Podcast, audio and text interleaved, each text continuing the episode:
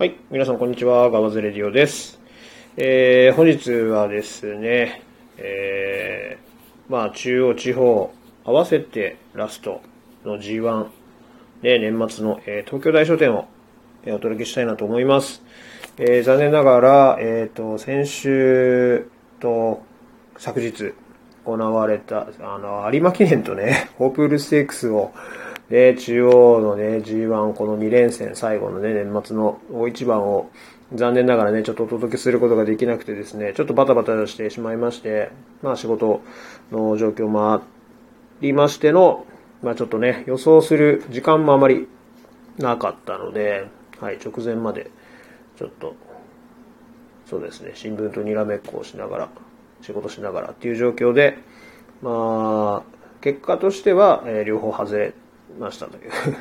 まあちょっとね、両方ともにちょっと穴狙いにね、走っておりましたので、はい。まあ、ある程度ね、固めに収まった2レースでしたので、はい。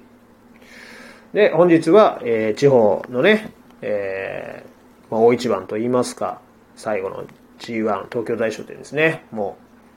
う。はい。まあ、毎年ではないんですけどね、まあちょこちょこ、今年は特にね、えー地方の G1 が結構、ダート G1 ちょっと面白くて、えーちょ、ちょこちょことね、手を出してるんですけど、はい。なので、まあその流れもあって、え東京大賞典。まあちょっと残念ながらね、あのテオ・ケインズですか。チャンピオンズカップのテオ・ケインズは出走しておりませんが、まあ、もしね、出てきてたらね、もう、ダントツの一番人気に、ね、なっていたでしょうし、1. 点何倍のね、おそらくは。まあ、チャンピオンズカップがもう、ものすごい強さだったんでね。はい。まあ、春にはね、この舞台で帝王賞も勝ってますし、はいまあ、今後ね、ダート界を背負っていく、まあ、でしょうからね。逆に言ったら今までね、えっ、と、もうずっとこのね、大井の2000メートルで、えーずっと圧倒的な強さを誇っていたオメガパフュームが、えっ、と、このレースで引退になるんですかね。はい、引退レースみたいですね。もうすごいですよね。唯一、あのー、連というか、馬券圏外に外れたのは今年の帝王賞の5着ということで、ところなので、まあ、えー陰りが見えてきたのではないかと。うん、と言いながらもね、前走の JBC クラシックはね、きっちりと2着に来てるんですよね。出遅れながらも。まあ、その辺がどう出るかっていうところだと思いますが、まあ、調教師のコメントを見る限りはね、すごく調子上げてますっていうことで、まあ、多分この引退レースをしっかりと締めくくってくれるでしょうという流れにはなっております。まあ、ファンの方もね、そう思っているのか、えっ、と、今この10時45分の時点では、えー1.7倍ですかね。はい、1倍台のオッズ、人気に支持をされています。はい。まあそうなるとね、自分としては、あの、まあもともとね、買おうとは思っていなかったというか、まあ本命にはね、するつもりはなかったのですが、はい。1. 点何倍かと、まあ、逆に美味しいなと思ってしまいますよね。はい。逆に切りやすくなるというか。はい。まあでもですね、この、まあ、えー15とこう見渡して、一頭一頭ね、精査していきますと、うーん、というね、まあある程度の人気で収まりそうだなっていう、うーん、感じですね。はい。どうしてもなんか勢いがありそうなとか、うーん、っていう風にはちょっと、うん、上位人気で決まるんじゃないのかなっていうメンバーかなと、はい、思いまして、まあ、本命に押したいのが、えー11番のミューチャリーですね。えー前走 JBC クラシック、はい、ね、G1 初制覇。強かったですね。この時もね、買ってたんですけど、3番手評価にね、僕はしちゃったんですよね。穴ならこいつって決めて、なぜか一番初めに決めた馬なのに、3番手評価にしちゃったんですよね。人気がなかったんです。6番人気で。だったら本命にしとけよっていうね、話なんですけど、単勝でよかったんじゃないのっていう、はい、そういう思いもありまして、まあ、あのーその春のね、天帝王賞の時には、まあもちろん当然この同じ舞台で、え4着に来てるんですよね。この時は、えー、オメガパフュームが5着なので、まあ、数字的にはね、同じ上がりの足を使っているという形になります。まあ、まだ5歳ですし、えー、なんか成長してるなっていう気がしますよね。この白山大賞典の時に、えー、調教師のコメントが、えっ、ー、と、すごく、なんていうんですかね、物足りないみたいな。もっとやれるはずだっていうようなね、コメントをね、この JBC の時にしてたんですよね。前奏がなんかちょっと不甲斐なかったみたいな、だらしないみたいな感じで。名称数さ、強い馬なんですけどね。まあ、それにね、あの、負ける馬じゃないぞという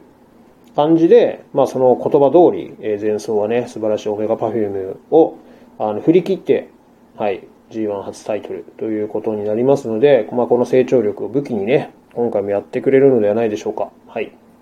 で、対抗に押したいのが、えー、12番のクリンチャーですね。えー、こちらは、まあ、そのね、ダート転向後はね、いい走りを続けて、交流重賞でもね、はい、いい結果残しております。えー、で、春の帝王賞では3着と、で、こちらはですね、えっ、ー、と、まあ、ペースがね、結構ある程度流れたので、追い込み決着になった、このレースを、えっ、ー、と、唯一ね、前目で、はい、競馬をして、0秒7差の3着ということで、やはりね、この馬も自力あるなというところじゃないでしょうか。はい。前走はね、うん、やっぱこれは左回りが原因なのか、まあ、調教師がはっきりとね、コメントをしているぐらいなので、うん、まあこんなにね、大負けするような馬ではないので、これはもう完全に度外視してもいいかなと思います。で、引き続きね、えー、川田騎手が海外から戻ってきての騎乗できるということなので、まあこれはすごく前向きに捉えて、で、今回ですね、そのペースが、まあ帝王賞の時みたく流れる風にはちょっと思えないので、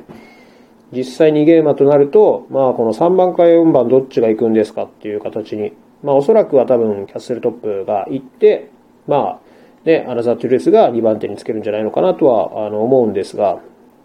はい。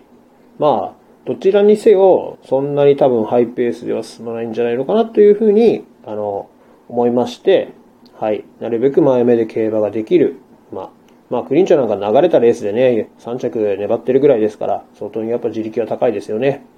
はい。なので、基本線としてはやっぱりこの2頭で、あの、勝負したいなと思ってます。で、えー、3番手、はい。まあ、これはね、やっぱり外せないオメガパフュームを、はい、押したいなと思います。まあ、本当にもう抑えの抑えというか、はい、11、12で勝負をした上で、えー、3連単の3番手に、と言いますか、3投目にっていうことですね。はい。なので、ほぼこの1点外で、行きたいなと思ってます。まあ人気3頭ではあるんですけど、思いのほかね、オメガパフュームが人気、あの、すごく引っ張ってるんで、あの、馬連とかもすごくつくんですよね。現地で25倍ぐらい。馬単だと50倍ぐらい。ワイドでも結構つくんですよね。皆さんオメガからね、全部買ってる感じで。まあこれが人気3頭ですけど、配当的にはかなり妙味がある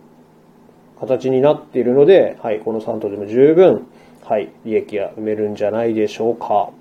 はい。という感じでね、えー、今年2021年、あの、最後の、あの、レースとなりますので、あ、まあ自分的にはですけど、はい、参加をするね。まあ、ここね、最後、取って、勝って、気分よく、2021年をね、締めくくりたいなと、はい、思います。まあ、この、えっ、ー、と、ラジオ、ガワズレディオにつきましては、えー、まあ、引き続きね、ちろん、最近ちょっと間空いちゃいましたけど、またちょこちょことね、あの、ちゃんとお伝えできればなと思っておりますので、はい。あなるべくね、有益なね、まあ、競馬だけじゃなくてね、日々のお話も含めてお伝えできればいいなと思いますので、皆さんぜひ聞いてみてください。それではまた。